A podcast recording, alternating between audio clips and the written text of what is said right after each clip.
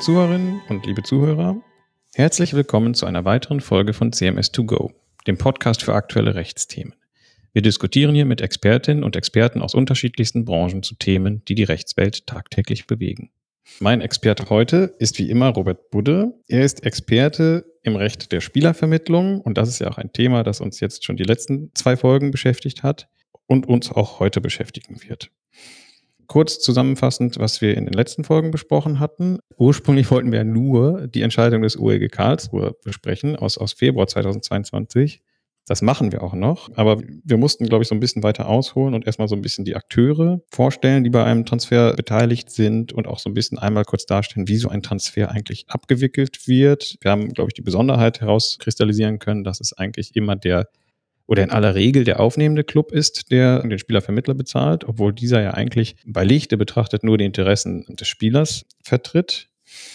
Wir haben so ein bisschen geguckt, woran das liegt, konnten so ein paar Sachen da zusammentragen, aber letztlich kann man nur sagen, das machen alle so das ist einfach branchenüblich. Noch nicht geklärt haben wir, warum das immer in Form eines Maklervertrags geschieht. Also am Ende wird dann eben ein Dokument schriftlich aufgesetzt, weil die FIFA-Statuten, also Spielervermittlerreglement, das, das schreibt ja eigentlich auch Schriftform vor. Ne? Also warum das zumindest nach außen schriftlich als ein Maklervertrag konzipiert ist. Also wo dann einfach drinsteht, der aufnehmende Club X hat den Spielervermittler Y damit beauftragt, auf die Abschlussbereitschaft des Spielers Z hinzuwirken oder ähm, hier zu uns hinzuvermitteln. Robert, vielleicht kannst du mal kurz an dieser Stelle erklären, was du glaubst oder was es aller Wahrscheinlichkeit nach mit einer der Hauptgründe ist, warum es zumindest nach außen hin als Maklervertrag ausgestaltet wird. Ja, ich glaube, das liegt erstmal daran, dass an der, vielleicht kann man sagen, an der mangelnden juristischen Fantasie der Beteiligten, also ist das zu böswillig. Hm, finde ich okay. Äh, also beim Stichwort Vermittlung fällt einem ja als Jurist sofort der Begriff Maklervertrag ein. Ja, und mhm. äh, das ist also eigentlich der Vertragstyp, den das BGB für Vermittlung von Verträgen vorsieht. Und deshalb ist es natürlich naheliegend, eine solche Vermittlungsleistung die als Erfolg einen Vertragsabschluss vorsieht, dann eben auch als Maklervertrag äh, zu klassifizieren. Es gibt dann natürlich steuerliche Gründe, die haben in der letzten Folge schon mal kurz angedeutet, die jetzt nicht unbedingt nur für den Maklervertrag sprechen, aber dafür, dass überhaupt ein klassischer Vertrag, in dem eine Dienstleistung erbracht wird, hier gewählt wird. Das ist einmal die Möglichkeit des Vorsteuerabzugs für den aufnehmenden Club, ne, die der Spieler ja nicht hätte. Also man spart also die Umsatzsteuer, die ist ein Durchlaufposten in der Honorarrechnung des äh, Vermittlers. Im Vergleich zu dem anderen möglichen Weg, in dem also der Spieler seinen Berater bezahlen würde, ihm also das Honorar zahlt und der aufnehmende Verein das dem Spieler ersetzen würde, damit der die hohe Provision nicht aus eigener Tasche zahlen muss. Da gäbe es dann neben dem dann entfallenden Vorsteuerabzug, das haben wir letztes Mal ja schon besprochen, auch noch ein lohnsteuerrechtliches Problem, denn bei der Zahlung an den Spieler würde dann Lohnsteuer, möglicherweise Sozialversicherungsabgaben und alles, was da äh, mit einer Gehaltszahlung oder einer vergleichbaren Leistung so anfällt. Also das spart man sich dann auch. Ich glaube, das ist auch das, also ich finde das mit dem Vorsteuerabzug ist das Hauptargument. Ne? Ich bin jetzt natürlich kein Steuerrechtler, aber ich glaube, die Vorsteuer, die können sich die aufnehmenden Clubs nur ziehen, mhm. wenn sie Empfänger einer Leistung sind. Deswegen ist es eben ganz wichtig, dass der Vertrag oder das schriftliche Dokument jedenfalls so aussieht, als hätten sie wirklich eine Leistung vom Spielervermittler erhalten. Ne? Genau, und das hat ja auch zu dieser BFH-Entscheidung im Jahr 2013 geführt, die ja für einigen Wirbel gesorgt hat. Denn der BFH hat ja dann äh, gesagt, dieser Vorsteuerabzug ist nur dann berechtigt, wenn nachweislich eine echte Leistung erbracht wurde. Also wenn da nur ein Stück Papier oder nur eine Rechnung gemacht wird, aber nicht erkennbar ist, dass der Spielervermittler für den aufnehmenden Verein eine echte geldwerte Leistung in Form einer Vermittlungsleistung zum Beispiel eben erbracht hat, dann ist der Vorsteuerabzug abzulehnen. Das kann natürlich zu millionenhohen Steuernachforderungen der Finanzämter führen.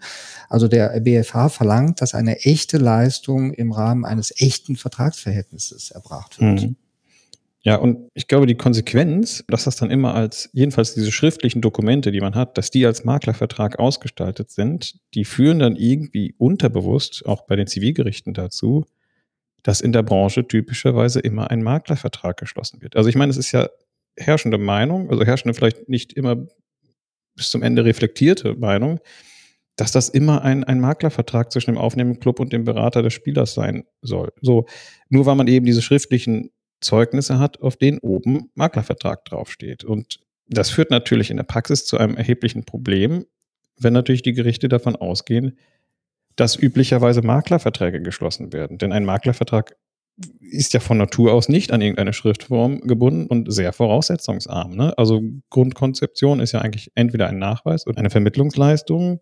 Ja, das weiß man ja. Für relativ wenig Leistung ne, gibt es unter Umständen sehr, sehr viel Provision. Ne? Das lockt dann natürlich auch viele. Äh, genau, hat aber auch denn eine Kehrseite, diese Medaille. Ne? Also die geringen Voraussetzungen, die eine Maklerprovision gestellt hat, also dass der Makler diese Provision dann wirklich verdienen kann, hat den Nachteil, dass für den Club dass eben mit Ursächlichkeit hm. zum Abschluss des gewünschten Transfervertrages ausreicht und somit durchaus, wir haben ja in der letzten Folge auch besprochen, wie viele Personen bei einem größeren Transfer jedenfalls beteiligt sind, auch so im Hintergrund, ne, äh, halten da also viele noch die Hand auf wegen allem Möglichen, äh, dass da diese Mitursächlichkeit dazu führt, dass dann vielleicht mehrere Vermittler sagen, ich habe etwas ursächlich zu diesem Transfer beigetragen und möchte dann die übliche Provision, sei es zehn Prozent oder wie viel auch immer, aber jedenfalls sind das dann immer horrende Beträge.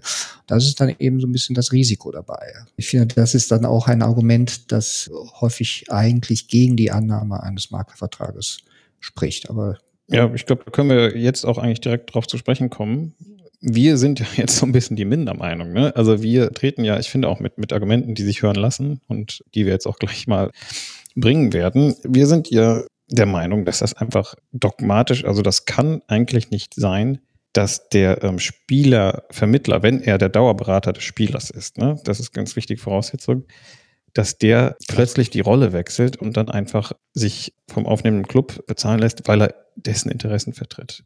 Also das, das liegt daran, dass man, vielleicht muss man das vorab mal kurz erklären, also Maklerverträge sind nach deutschem Recht gibt es so in zwei verschiedenen Spielarten. Erstens den sogenannten Nachweismaklervertrag.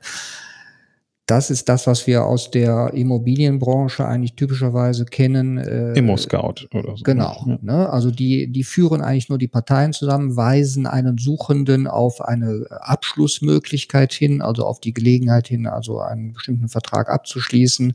Das ist eine reine Nachweisleistung. Die kommt im Profifußball so gut wie nicht vor, weil die setzt erstmal Unkenntnis des Auftraggebers voraus. Also der Auftraggeber sucht irgendein beim Immobiliengeschäft ist es da eine passende Immobilie oder der verkaufende Immobilienbesitzer sucht einen Käufer, den kennt er erstmal nicht und hat da eben Bedarf nach einer vermittelnden Leistung in Form eines Nachweises, also einer Information darüber, wo ein abschlussbereiter Vertragspartner sitzt.